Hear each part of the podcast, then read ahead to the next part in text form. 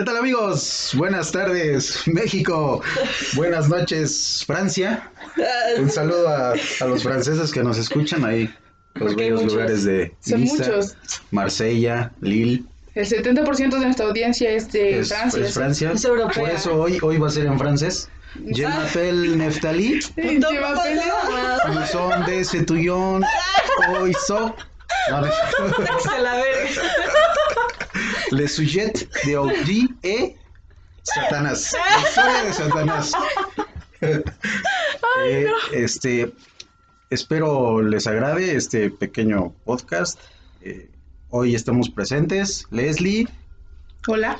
Elisa, Oli. Nina Oli. y su servidor Neftali. Entonces el, el tema es Satanás. Satán en persona. es. Satán en Satán en persona, ahorita Satán en persona está presentando este podcast. Aquí Nada más. entra la música terrorífica. Arriba Satanás. Así. Arriba Satanás. Tan, tan, tan. Bendito Por favor. sea Satanás. ¿Cuál de Metallica pongo? Eh, no sé. The Four Horsemen, tal vez. Anda. Entonces la dinámica es nuevamente platicar nuestra experiencia al día de hoy, cómo hemos crecido con este concepto, con esta imagen, figura, y posteriormente habremos eh, deconstruyendo la imagen de Satanás. Así que si alguien quiere comenzar, ahí está el micrófono. Este es el, el capítulo que le van a poner a su tía la católica o su abuelita la cristiana. En la cena familiar. En la cena familiar, exactamente. Porque Satán rige nuestras vidas llena de desgracias. Amorosas. Uh, se proyectó. Regresa, güey. Vuelve, por No favor. me recuerda Edítale eso, güey. No, güey, ¿qué lo dices? No, no es cierto, es broma, es bro- no es broma, güey. lo, lo Sí, o sea, esta persona es el Satanás de tu vida. Satanás de mi vida. Bueno, regresemos al tema de Satanás. ¿Te parece? Creo que tenía la palabra Nina. Pues que no vamos a empezar con nuestro contexto. Ajá, sí, Sí. sí. Bueno, ¿qué entienden ustedes por Satanás? ¿Quién es Satanás en su vida? Aparte de tu Ya te dije. Aparte Pero de, vuelve, güey. aparte del AMLO, dice. Satanás comunista. No, pues yo creo que, bueno, desde niños, ¿no? Como que hemos tenido esta imagen del diablo, de haces cosas malas y te vas al infierno, ¿no?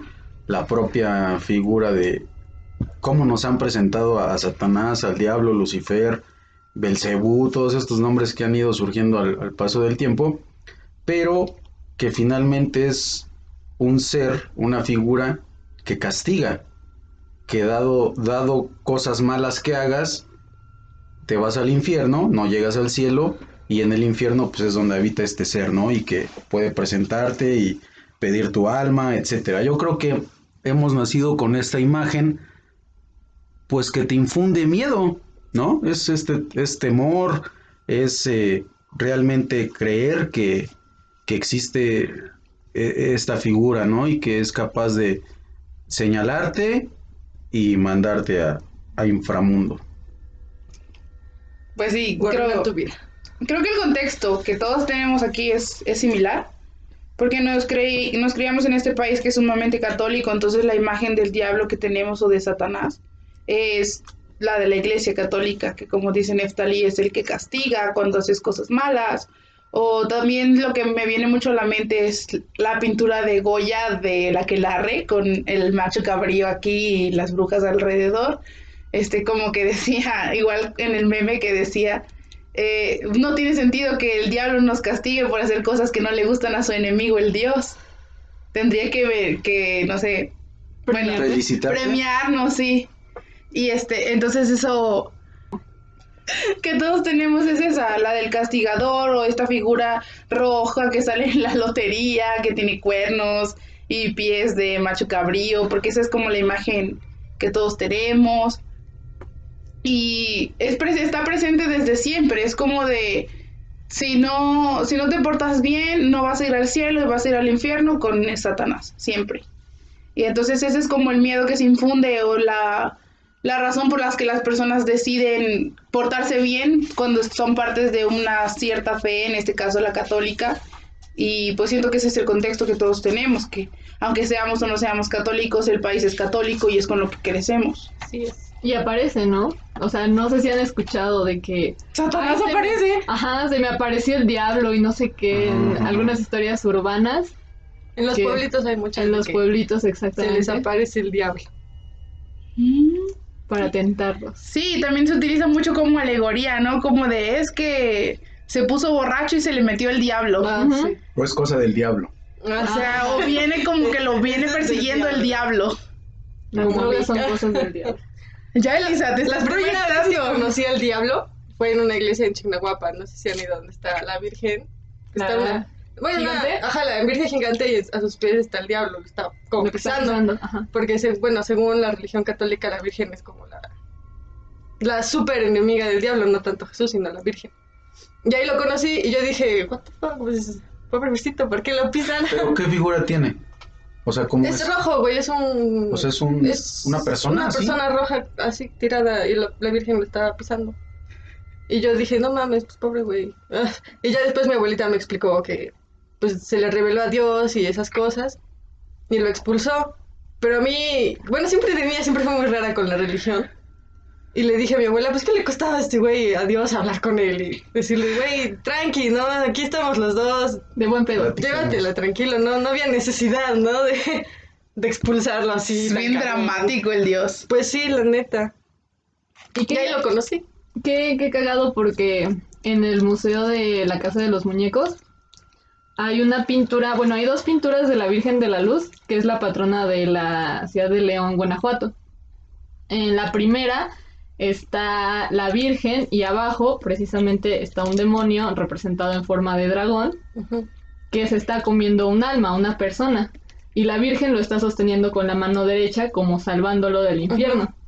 Y posteriormente hay otra pintura de la misma Virgen, pero ahora esa parte del dragón o la serpiente o esa mierda que está pisando eh, está borrada, o sea, la, La, la taparon. La- ajá. Y en lugar de ponerle a la persona que está rescatando del infierno, le pusieron un rosario en la mano. Y ya viendo la historia, se supone que antes se creía, vaya, antes siglo XVII, por ahí de los 1600, que la Virgen podía rescatar a las almas del inframundo, bueno, del infierno. Pero eso todavía se cree. Bueno, mi abuelita, Fuente es mi abuelita, de que. Pues es que ella sabe mucho, es súper católica. Y igual me explicaba que la Virgen en el purgatorio, ves que ahí se decide si se van al infierno. Dice que ahí la Virgen sí rescata. O sea, mi abuelita todavía lo cree, ¿no? Que la, la Virgen sí saca esas almas de ahí. Si le piden perdón. Pues según la, ¿qué? pictografía, Ajá. Sí, bueno, de la época resulta que, pues sí, la primera imagen es que sí, la Virgen puede rescatar a las almas o puede interceder por ellas. Ajá, ajá. Sin embargo, los jesuitas, pues se emputan y le dicen al pintor de que, güey, no, o sea, la Virgen no puede salvar almas del infierno. El único que puede hacer eso directamente es Dios. O sea, ni santos, ni la. Virgen, ni nada, solamente Dios puede salvarlos y es por eso que en el otro cuadro aparece sobrepintado todas esas partes, pero si tú te fijas bien, pues lo puedes. Oye, pero es un dragón con el que está... Sí, es un dragón. Porque bueno, esto O una serpiente. Hay una... no sé, no sé cómo sea, porque recuerdo esa pintura de Miguel Cabrera que es del Apocalipsis. ¿Se acuerdan? La Virgen del Apocalipsis, donde la figura central obviamente es la Virgen, arriba está este Dios, la Virgen sostiene al niño Jesús, está el arcángel San Miguel con la espada. Todo, toda esa escena la está viendo San Juan, quien escribe el, el Apocalipsis, pero la figura que está a los pies de, la Virgen en una esquina es una, es una bestia, ¿no? O sea, sí tiene como varias como cabezas y puede ser como dragón, no sé, pero que podamos, no sé si se pueda relacionar esa imagen de esta bestia, este dragón, etcétera, con la imagen de Satanás. O sea, si hay una cierta conexión o simplemente es, para un lado, tú, eh, no sé, como que le das el significado a Satanás de algo malo y por el otro lado, la misma maldad, pero ahora se lo dan en forma de una bestia. Y puede hacer lo mismo, ¿no? Habría, tal vez habría que investigar si es. probable, ¿no? Pues sí, en el momento en el que comencemos a hablar más datos Ya históricos. de ¿no? históricos, no nuestras experiencias de vida, Con Satanás. este, ya hablaremos de eso en un momento, de, no te desesperes. Perdón, No desesperes, me No adelanté. desesperes. Pero bueno, podemos iniciar, no sé si damos el contexto de este las primeras apariciones de, de esta figura, ¿no? Sí, ¿Dó- que ahora, ¿Dónde se encuentra? ahora sí que viene siempre en la Biblia o en relatos que tengan que ver con, porque si sabemos, o sea, si- sabemos que la figura de Satanás no existe sin esta religión católica, porque en otras culturas sí se tiene una imagen de alguien malo, pero creo que en muchas culturas se habla mucho de la dualidad, de que el mal está en todos, o sea, que de un Dios puede ser tanto piadoso como Aparte, maligno. es- maligno. no se ve tanto como que sea malo, sino que se encarga de ese trabajo de, Sí. de la... de- Exacto, ajá, y no ven como algo malo porque saben que es algo necesario. Necesario. Entonces siento que en la religión católica o en este mito cristiano siempre existe un bien súper bien y un mal súper mal. No Ujú. existen las áreas grises.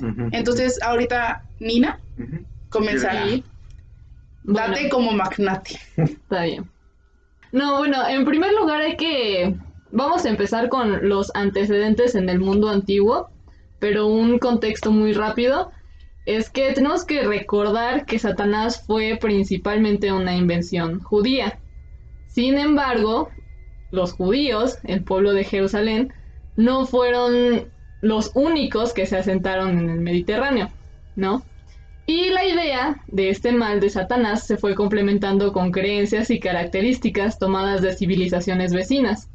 Todo esto a pesar de que el pueblo de Israel siempre ha sido muy estricto respecto a la adopción de ideas religiosas exteriores o foráneas. Y bueno, en realidad en este, en este principio de los tiempos no había una figura que representara a Satanás, sino que, como les digo, se fue construyendo hasta llegar a ser lo que hoy conocemos como el enemigo de Dios o el contrario de Dios, El maligno. el maligno, exacto. Y bueno, entendemos que dentro de las narrativas mitológicas de todas las civilizaciones del mundo antes de nuestra era, tienen una característica en común, que es buscar la explicación del origen del mundo, ¿no? El saber por qué estás aquí, de dónde saliste y a dónde vas y todo ese pedo bien, este, de la cosmovisión y filosófico también. Y bueno, aquí vamos desde los mesopotámicos hasta los mayas, ¿no? Todas tienen, se hacen esa misma pregunta, tienen ese mismo cuestionamiento. Y bueno, en estos encontramos dos características principales o dos puntos principales, que son el caos y el orden.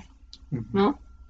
Empezando por Mesopotamia, bueno, los voy a poner un poquito en contexto de cada una de estas civilizaciones que tuvo influencia sobre los judíos.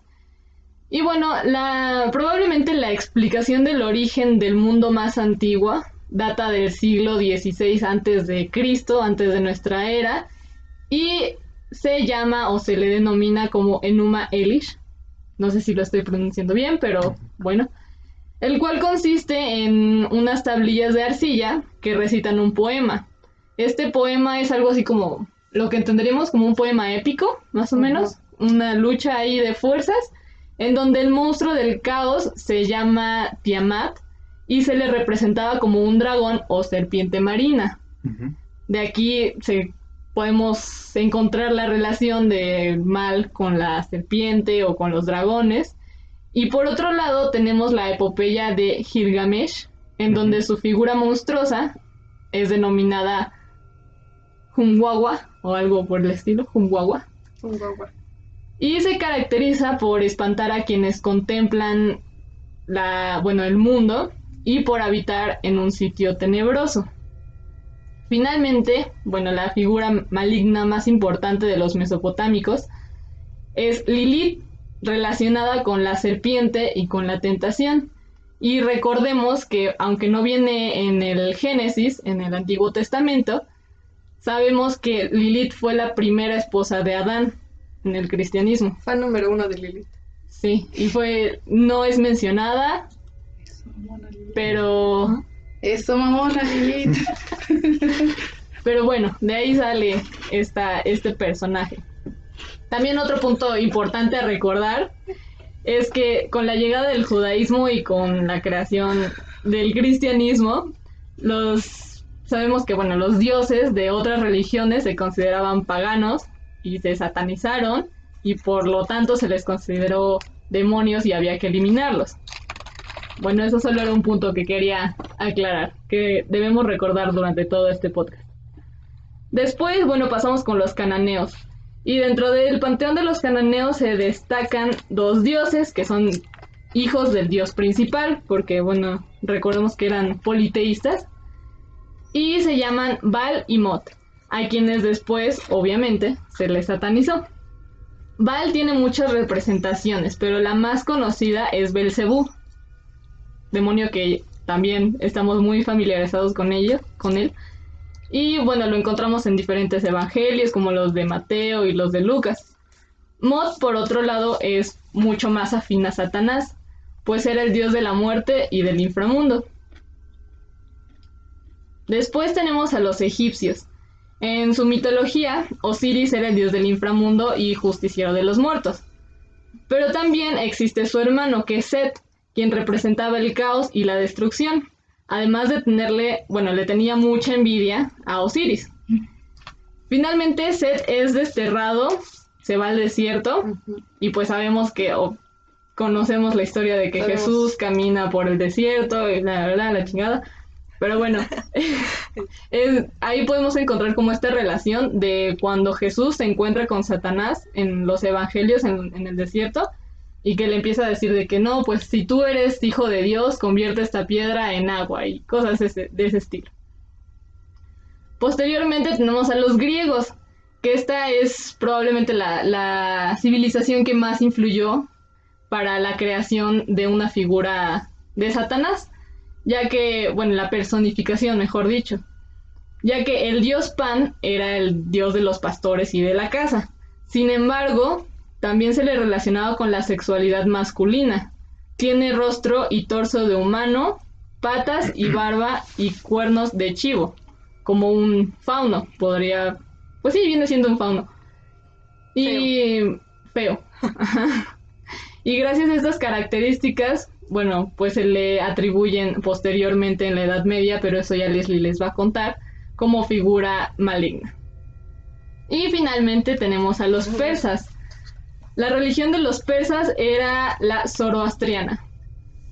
También tuvo una gran influencia en el concepto del diablo. Los persas, su religión era la zoroastriana, que también tuvo gran influencia en el concepto del diablo, ya que, bueno, Zaratustra, perdón, hizo dos diferencias. Zaratruza. Zaratruza. perdón, perdón. Zaratruza hizo dos diferenciaciones. Zaratustra. bueno, ese vato, ya. Zaratustra hizo dos diferenciaciones este, en los dioses. El bueno que era Aura y el malo que era Arimán. Eso suena muy, muy de cómic, pero bueno. Sí. Que está relacionado Calimán. ya, perdón. Con la luz y con la oscuridad. Y entre esos personajes, la característica más relevante es que tienen un combate en un escenario apocalíptico, en donde el bien triunfa sobre el mal. Por lo tanto, bueno, los persas dan la visión del bien absoluto frente a un mal absoluto. Y Occidente adoptó esta idea. Ahora, en la existencia, bueno, en los tiempos del antiguo Israel, pues no era monoteísta totalmente sin embargo, el culto a Yahvé predominó casi por completo. La idea de que el pueblo de Israel tenía respecto a Dios era que tenía poder absoluto sobre todo. Todo lo que pasara en la tierra era, pues sí, todopoderoso. Así el pueblo obedecía a la ley de Dios. Este sería bendecido si se portaba bien, pero si llegaba a desobedecer o pecaba, Yahvé manifestaría su furia sobre el mismo pueblo elegido. Sabemos que, bueno, eh, los judíos se, se autodenominan como el pueblo elegido. En este punto, Dios era el que tenía poder y hacía tanto bien como mal. Pero conforme pasó el tiempo, esa idea se transformó y Dios ya no hacía los trabajos sucios, por así decirlo, ¿no? Sino que tenía a alguien que los hacía por él. Bajo esta idea o esta modalidad, Satanás aparece, pero no como enemigo, sino como un subordinado de Dios, quien llevaba a cabo el trabajo con permiso divino. Bueno, bajo esta modalidad, Satanás aparece, pero no como un enemigo, sino como el subordinado de Dios, quien llevaba a cabo el trabajo con permiso divino. La primera aparición importante de la que se sabe de, Satanás ya como, digamos, personaje es en el libro de Job, donde estábamos comentando esta historia que dice que este hombre estaba colmado de bendiciones, tenía salud, tenía dinero, tenía familia, pero las pierde por intervención divina, obstaculizado por Satanás. Sin embargo, Job no culpa a un ser maligno directamente, sino que le pregunta a Dios por qué, ¿no? ¿Por qué me estás haciendo esto? ¿Por qué me estás quitando mis bendiciones? Aquí, bueno, la lección es que había que comprobar si Job seguía siendo la misma buena persona, tanto con bendiciones como sin ellas. En este sentido, como ya lo había yo mencionado, Satanás no era contrario de Dios, no era su enemigo, sino que trabajaba para él como un tipo de acusador dentro de la corte celestial, si lo podemos ver de esa manera. Sin embargo, ya en los textos más tardíos de la Biblia hebrea, este, mm, bueno, específicamente en el libro de Zacarías, la figura de Satanás se configura y aunque sigue siendo subordinado de Dios, destacan sus abusos y sus excesos, los malos comportamientos que tiene y bueno, todo eso que, que sabemos desemboca en la historia de su destierro. Pero bueno, para este punto en la historia, Satanás, si no era el rival de Dios, entonces, ¿quién trajo esa idea o cómo se transformó esa idea? Y es así como llegamos a los orígenes y a la naturaleza de la literatura apocalíptica, ya que dentro de todo discurso o narrativa religiosa, esta se va transformando debido al contexto en el que se escribe, teniendo como influencia los sucesos políticos, culturales, sociales, económicos, etc. En este caso, el suceso determinante para la figura del diablo dentro de las sagradas escrituras judías fue la rebelión macabea como sabemos, el imperio romano tuvo una gran extensión, todo gracias a Alejandro Magno. Sin embargo, a su muerte en el 323 a.C., el imperio se divide y se reparte entre sus tres generales de confianza, dejando la provincia de Judea primero dentro de la jurisdicción de Ptolomeo, pero a partir del año 198 a.C. pasa al reino de ¿qué? de Seleucida, fundado por Seleuco. Seleuco. Pinches nombres extraños, güey. Pero bueno.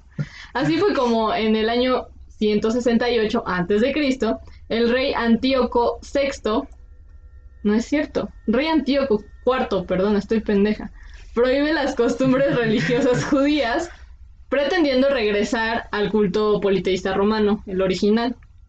Esta imposición llevó a una revelación, la cual logró obtener el control de Jerusalén y la expulsión de los gobernadores, gobernadores, gobernantes seleucidas.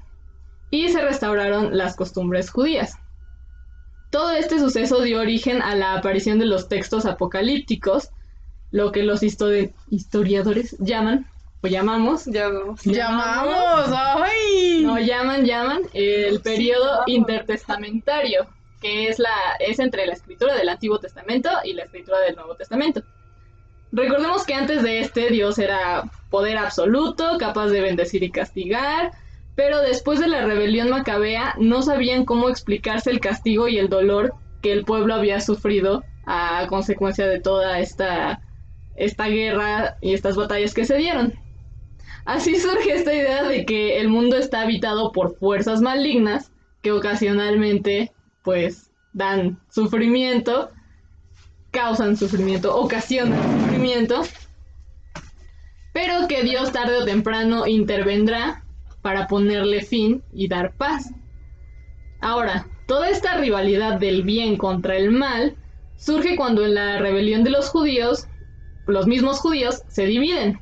Están quienes son fieles a sus tradiciones religiosas y quienes por convivencia o conveniencia permanecen del lado de los romanos, ¿no? Por lo mismo que les digo, cuestiones políticas, sociales, económicas. Y esto obviamente es considerado como una traición. Aquí comienza la satanización de los enemigos. Hasta antes de la rebelión, el diablo era una figura cósmica, pero desde la liter- literatura apocalíptica el diablo no solo se convirtió en el rival de Dios, sino que también contaría con aliados en la tierra. De cualquier forma, en el final de los tiempos el bien prevalecería y las características de Satanás como rival de Dios comienzan a aparecer con más claridad a partir del siglo II antes de Cristo. Ya finalmente en mi intervención, por otra parte, Satanás comienza a aparecer en textos apocalípticos como en el libro de Daniel, en la Bib- Biblia hebrea y en el libro de los vigilantes. El primero son las visiones de Daniel, llenas de monstruos y mal, sus mal viajes, y en el segundo narra cómo Satanás, aun siendo un ángel, es enviado a la tierra, pero tentado por la lujuria comienza a aparearse o a copular con mujeres mortales, dejando su descendencia en, en la tierra, vaya, de los vivos en el mundo terrenal. Así, vaya, tuvo muchas menciones en los textos apocalípticos intertestamentarios. Finalmente, bueno, estos ganaron credibilidad después de que los judíos perdieran el poder de su territorio. Otra vez, porque la ganan y la pierden muchas veces. A mediados del siglo I antes de Cristo y volvieron a vivir bajo la dominación romana. Bueno, creo que, creo que hasta ahorita, con, con lo que nos ha platicado y narrado Nina, podemos darnos una idea de lo que significaba estas primeras figuras de Satanás en cuestión de algo malo, de la maldad. No es tanto personificación, sino es esta lucha de conceptos en la cosmovisión de las culturas en que hay un ser bueno, hay un ser malo, y a ese ser malo es el que empezamos como que a, a pues sí, separarlo y empezarle a dar un mote de demonio, de satán, de etcétera, bucéfalo. Entonces, eso es mundo antiguo, hay que recalcar. Tina se quedó hasta los últimos años de Eh, los el siglo antes de Cristo. un siglo antes de, de- de Cristo. Entonces, este, no sé, Leslie, si quieres aportar algo. Pues sí, igual, en el Evangelio, que son estas, eh, que son canciones, poemas, escrituras, este, donde se narran, pues más que nada, las aventuras de nuestro Señor Cristo Superestrella. Este, Nuevo Testamento. el Nuevo Testamento, exactamente, es como el inicio del Nuevo Testamento, estos evangelios, y en estos es donde por primera vez, o pues sí, a lo largo de la Biblia igual se representa, igual se representa la figura de la serpiente, que es como la tentación, que no se le da que la- esa serpiente era Satanás hasta el Apocalipsis, pero pues se retoma. Y es como la primera vez que se menciona, sin embargo, en su momento no se mencionó. No sé si se, se está entendiendo lo que estoy diciendo. Lo que quiero decir es que en el Evangelio ya es cuando se observa al diablo o al a Satanás como una figura personificable o una figura tentadora que, como decía Nina, reta a Jesús de, "Ah, a ver si eres el hijo del Dios, a ver, convierte esta piedra en panes. Entonces, literal. Así le dijo. Yo escuché, así les dijo. Sí, ahí estaba yo. De hecho, así está vi. escrito en la Biblia. Búsquenlo ahí. Así dice. Este. No, un poquito más ñera. No, no, que es tu voz, güey. Tu, tu voz satánica ñera. Ah, no, hombre. ¡Qué miedo! Y bueno, este, donde aquí la figura de Satanás es como una suerte de enemigo de Jesús o un enemigo del bien, y es donde también nace lo de satanizar al que es tu enemigo. Entonces, aquí muchas veces cuando se habla de que el gran villano de la época de Jesús es el diablo, este sí, pero no, porque el gran villano es Judas cuando lo traiciona. Sin embargo, lo que se dice es que a Judas se le metió el diablo y por eso lo hizo. O sea, porque sí, porque como todos los vicios, como la avaricia, la soberbia y todo eso era del, del diablo, era un pecado. Este, al momento de tú presentar estos síntomas, estos vicios, a ti se te había metido el diablo o estabas endiablado o no lo sé. Este, bueno, Entonces, este, así, y a lo largo de todos los libros que componen el Nuevo Testamento es donde se le empieza a personificar. Sin embargo, sigue siendo todo muy conceptual, como muy el mal o tu enemigo es Satanás, porque el enemigo de Dios es Satán. Entonces, lo contrario a ti es Satán, porque es lo contrario. Y si tú eres bueno, creo que Tampoco le vas a llegar a Dios, pero... no, pero y tu enemigo sí va a ser Satán. Entonces, este, así es muy interesante porque es donde, o sea, en- sabemos que la figura como tal de un, de un Satanás, este, aparece muy tardíamente en la Biblia, aparece hasta ahorita en el, en el Nuevo Testamento y bien representado hasta Apocalipsis. Y pues Apocalipsis ya es como lo último Ujú. De la Biblia, de hecho es lo que se puede decir es lo escrito más recientemente que igual, no mamen, dos mil años es reciente, pero pues sí.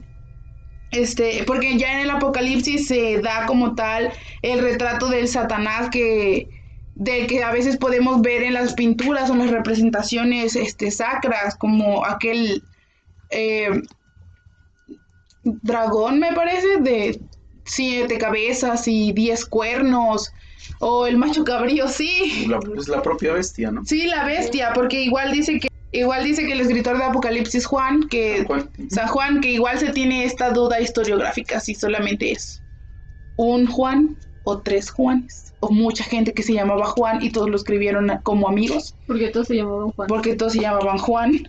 Es una duda que hay real, o sea, no estoy mamando como casi siempre. y sí, o sea, y bueno, la interpretación que Juan da en la Biblia con, del diablo significa, o sea, dice que es una bestia. O sea, es la primera vez que se le da una forma física. Y es esta forma de la bestia que después se perpetúa durante la Edad Media y así.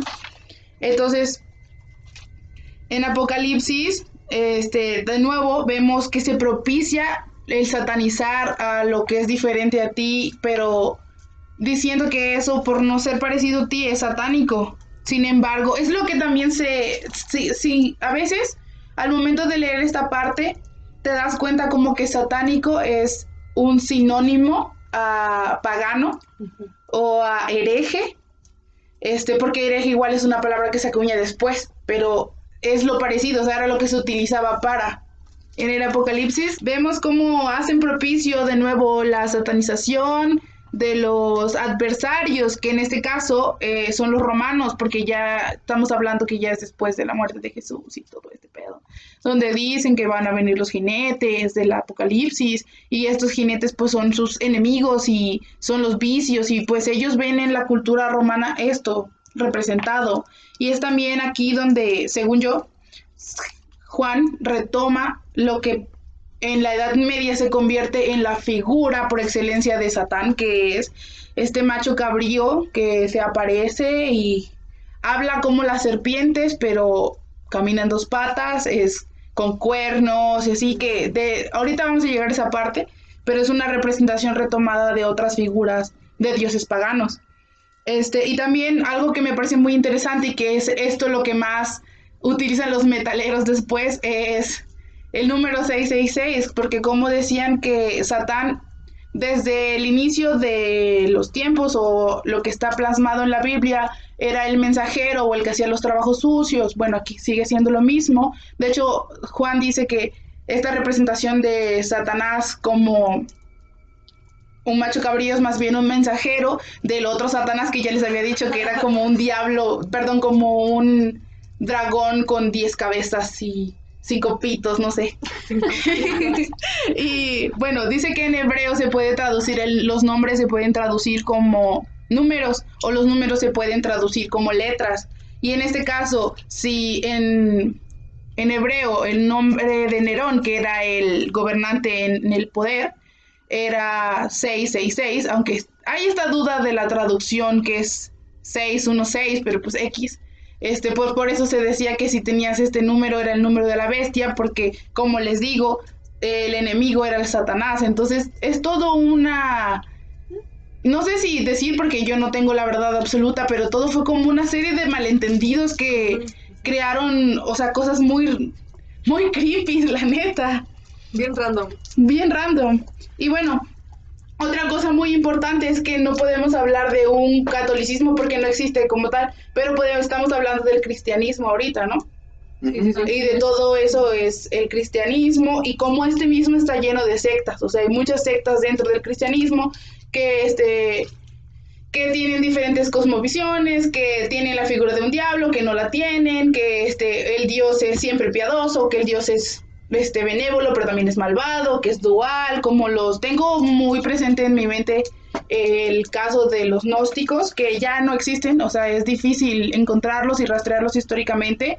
Eh, están presentes, pero es algo tan como todas las culturas que fueron absorbidas por el catolicismo después, el catolicismo institucional, este, pero está ahí como un pequeño vestigio que es muy interesante porque los gnósticos no tenían como tal una figura de Satanás, porque ellos veían en Yahvé, la figura del Dios católico cristiano, este, como alguien dual.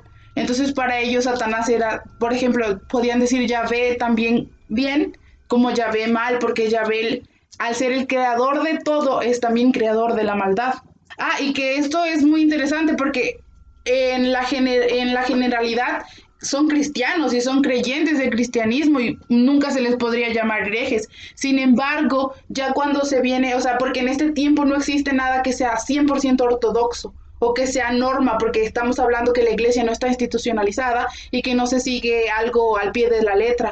Entonces después, cuando pasa esto de la institucionalización, es cuando comienzan a llamar a todas estas sectas, se- sectas cristianas, Sextas. estas sectas, estas, estas, estas sectas cristianas como herejes o las comienzan a perseguir y es donde empiezan todas estas luchas muy feas que eso ahorita mis compañeros de la Edad Media les van a explicar. Ahorita yo estoy ubicada en el siglo II.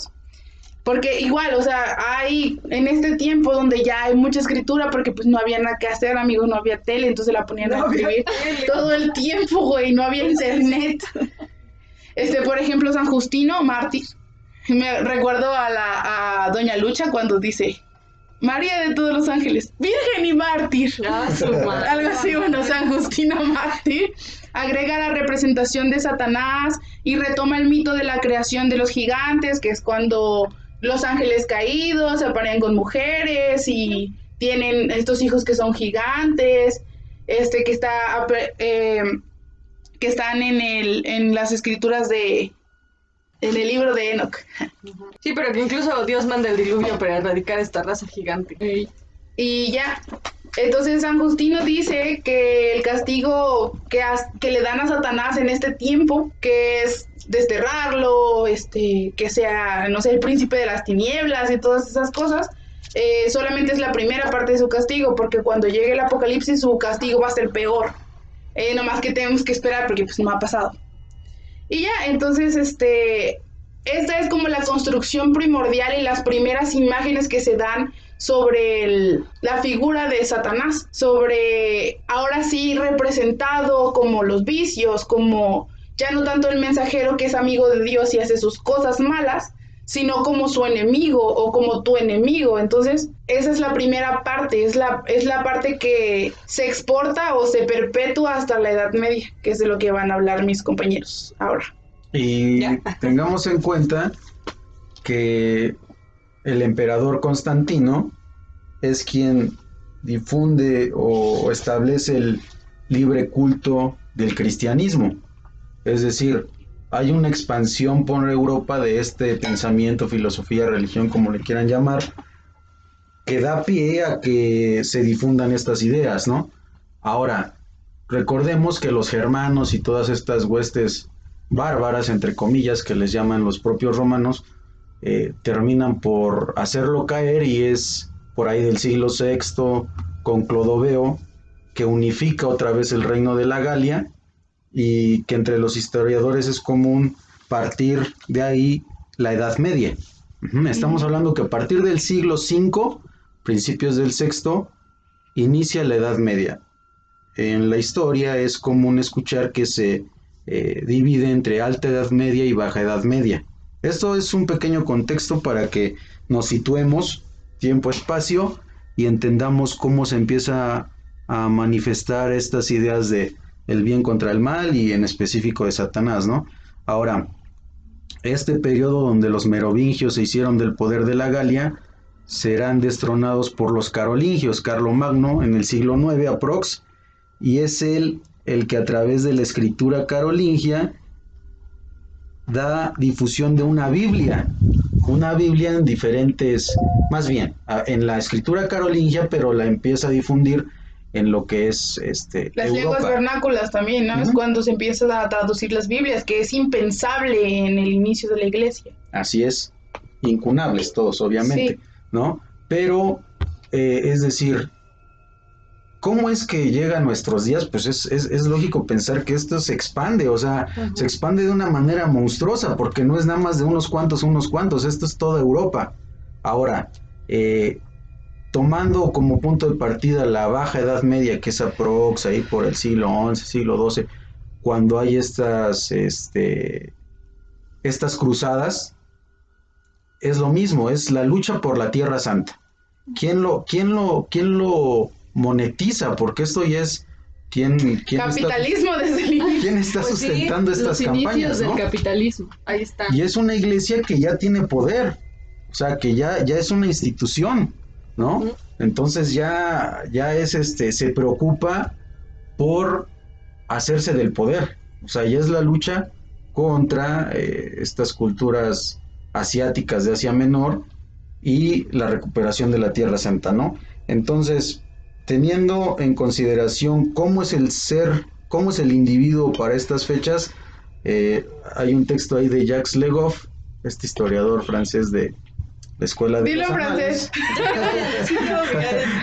de la Escuela de los Anales, que nos dice que este individuo en esta sociedad estamental, estamental me refiero jerarquizada de un rey, una aristocracia y un vasallo, pues se dedican simplemente trabajar, eh, orar y seguir a su, a su amo, digámoslo así, a su señor feudal en luchas campales, ¿no? Es básicamente como gira su vida, no hay diversión, no hay nada, lo único que sí está eh, impregnado su, su esencia de, de vida es, te vas a ir al cielo, pero siempre y cuando sigas el mismo sistema feudal, ¿no? Que no te salgas.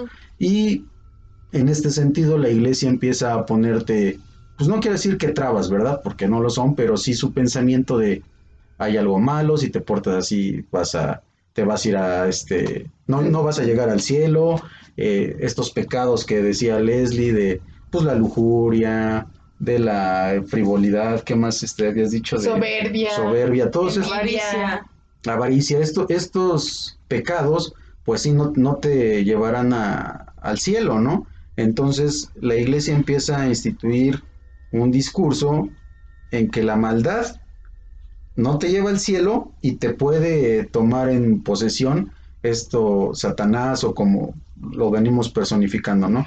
Y surgen estos lugares oscuros eh, que, la, que la Biblia empieza a establecer que son estos lugares inhóspitos, el desierto, el bosque, la selva, eh, Las montañas. las- la montaña, la propia montaña, que son lugares inhóspitos, pero que la iglesia crea un discurso que hay estos seres malos, seres sobrenaturales. Oscuros. Recuerdo cuando, cuando llega Cortés, ¿no? El mismo Cortés, si estamos hablando siglo XVI, que llega Cortés esperando a ver los hombres con cara de perro, ¿no?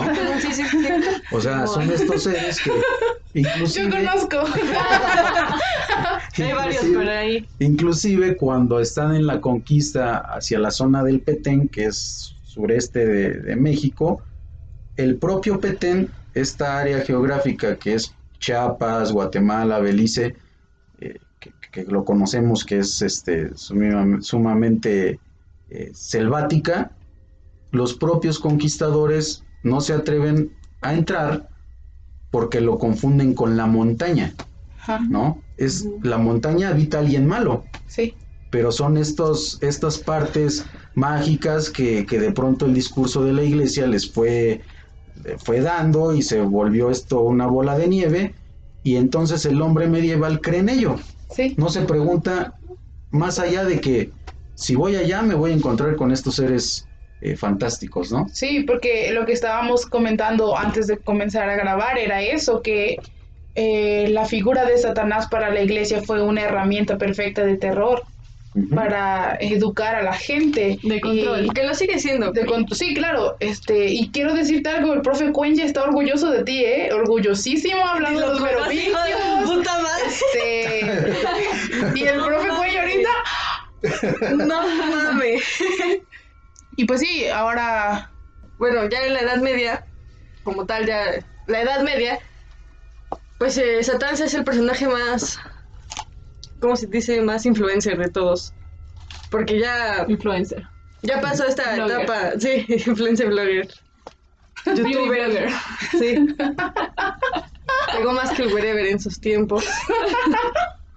Pues sí, porque lo utilizaba. Yo ya. Pasó de esto que habían dicho de que era como más que ser un rival de Dios, ya era su archienemigo. O sea, ya en la Edad Media ya lo veían así como, no mames, este güey ya nos va a cargar a todos. Pero como se volvió tan popular, también se volvió, se volvió cotidiano. Ya no era como tan de, no mames, se me aparece el diablo. Ya era como, ah, el diablo, ahí anda, ¿no? Ya era muy cotidiano que la gente hablara de esto y que la gente tuviera miedo de hacer estas cosas que, de que decían de avaricia, lujuria y esas cosas, porque así los controlaban de alguna manera. Sí, o sea, perdón. no interrumpí. sí. No, no. Que vaya, el diablo ya, ya podía personificarse, ¿no? Si tú cometías algún eso, pecado eso. era porque Sí, te sí, estaba sí. tentando a Ajá, hacerlo. que porque ya pasaba ahí por tu ranchito a, Ándale. a decirte, no, pues haz esto, haz el otro. te decía, ahora carnal, ¿no quieres, no quieres pegar? con tu voz, por No, es que me da mucha vergüenza. ¿No quieres mota? No quieres pecar. Así, así era el diablo en la Edad Media. así llegaba a decirte. Sí, de, Oye, ¿no quieres un churro? Sí. No te quieres coger a, la, a tu vecina. Oye, ¿no quieres chuparme el culo? es algo que el diablo diría. Sí, de hecho sí lo, lo menciona. En el porque- rito, o sea, brutal. No, sí. En la ¿Por qué? misa negra. Ajá, sí, porque ya se empieza a ver al diablo ya con una imagen ya de persona, pero que tiene patas de cabra o de ma- macho cabrío, no sé. si. Ujú. Y de hecho, este ¿dónde está esa parte? Shakespeare hace como Shakespeare es de la Edad Media. Renacimiento. No, Bueno, Renacimiento y ya es casi Ajá. moderno. Bueno, Shakespeare en su obra de, de Otelo hacen la comparación de que no sé si han leído Otelo, pero se supone que el esposo cuando Iago le mete como muchas ideas de celos de, de que su mujer lo está engañando, eh, ahí pone Shakespeare a Iago como si fuera el diablo, como si lo estuviera tentando a... No sé qué hace Otelo, pero a lo que te haga Otelo en la obra. No. Y en la obra precisamente Otelo le revisa las patas a Iago, pero no, no las tiene de macho cabrío. Y en esta obra Shakespeare hace como la, la distinción de que el diablo no siempre se te va a presentar como con una parte animal o con la parte terrorífica, sino como una, un igual, pero que igual te va a estar tentando todo el tiempo. Entonces ya se empieza a ver al diablo más como una persona ya... Este güey que de barba, de su bigotito, súper elegante, que va y te empieza a decir como... Como dice Leslie con su voz. Ay, no manches. Oye, ¿quieres coger? Ajá, sí. Oye, ¿quieres pecar? Pero pues le pasa. Creo que... Bueno, y el diablo, como ya habían dicho mis compas, fue representado ya como una bestia y, como decía Leslie, el dragón con siete cabezas, cinco pitos. Pero ya después en la Edad Mamadísimo, Media, mamadísimo, su puta madre. Ya después ya empezó a ser más representado como el ángel que era, con alas blancas, así, un ángel, literal. Pero como la iglesia dijo, no mames, ¿cómo lo vamos a poner en comparación de pues, un ángel que sí es bueno?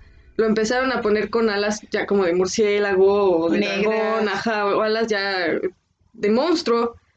Pero pues en realidad la fueron como, no sé, como censurando poco a poco y la fueron haciendo más agradable, más humana. Y ya las este, representaciones pictóricas medievales, este, también aparecía ya desnudo para enfatizar su mundanidad y su inclinación al pecado. También aparecía peludo para resaltar su aspecto bestial. Y pues ya sí lo ponían bien contradictorios. Y el chiste es que en la Edad Media el diablo ya, ya era representado ya en cuadros y en imágenes. Mm, Pues ya hay una donde sale como... Está él abajo en forma de bestia escupiendo fuego. Y se fue popularizando esa imagen. Incluso se hicieron leyendas sobre el diablo, pero a veces eran como súper pendejas. Hay una donde según este San Dun- Dunstan, un monje inglés, estaba así chill y de repente llega el diablo y dicen que según con unas pinzas lo agarró de la nariz y ya con eso el diablo se lo derrotó y se fue y ya nunca lo volvió a molestar. Ahora. Entonces hay leyendas así creepy y hay otras bien pendejas, Claro. como esa. Bueno, pero quien, digamos que perfeccionó la idea de Satanás o de la figura de Satanás en la Edad Media fue este de... El de la Divina Comedia, ¿cómo se llama? Dante. Ese, ese mero, ¿no? Que, que son los, si no me equivoco, son nueve Círculos círculos, exactamente, de- del infierno y hasta abajo está, pues, el Satanás comiéndose de un lado a Julio César y del otro a, Judas. a Judas Isca- Iscariote. Porque Eh. hay dos Judas, chavos. No Sí. se confundan. Sí. No. Hay gente que sí cree No que le está vaya bien, a querer- no vaya a comprar un Judas Iscariote cuando quiera ser ladrón y le vaya a rezar, porque ese no es, es el Tadeo. Ajá, Judas Tadeo. Y aquí como yo vivo en el alto, ahí está el San Judas a huevo. Y Ah, bueno, Simón está aquí en la esquina, ¿no? Sí, sí, sí. Y también se empezó a. eh, esta. de que según el diablo llegaba y. se daba a mujeres, pues mortales, y de los hijos que nacían, pues ya eran demonios. Y las mujeres a las que él fecundaba se hacían brujas. Y de ahí salió todo esto de la casa de brujas y hereje y quémenlas a todas. Eh, otra de las leyendas que no se me hace tan pendeja, que era... O sea, sí es muy interesante, obviamente históricamente no tiene ningún pinche fundamento, pero es interesante. La de el Códice Gigas, que se escribió solamente en una noche y que por un monje que iba a ser emparedado, que ahorita tuvimos una discusión sobre qué es emparedado.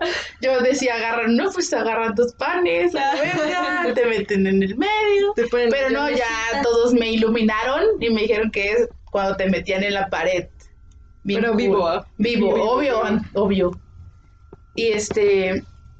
Y este vato dijo: No, no, aguántenme, aguanten vara. O sea, si les escribo un códice acá, mamalón, sobre todo el conocimiento que tenemos y la Biblia, así, en una sola noche, pues me dan chance de vivir otro ratito o me perdonan la vida y, y los monjes dijeron, órale va, y entonces ya le dieron nada más una noche y según que como esta labor era titánica, pues se le pidió ayuda a, a Satanás Lucifer. y que el, el único el único pago este pedía cambio era que lo pusiera en el códice, o sea que en alguna página saliera su hermosa fotografía de Satanás.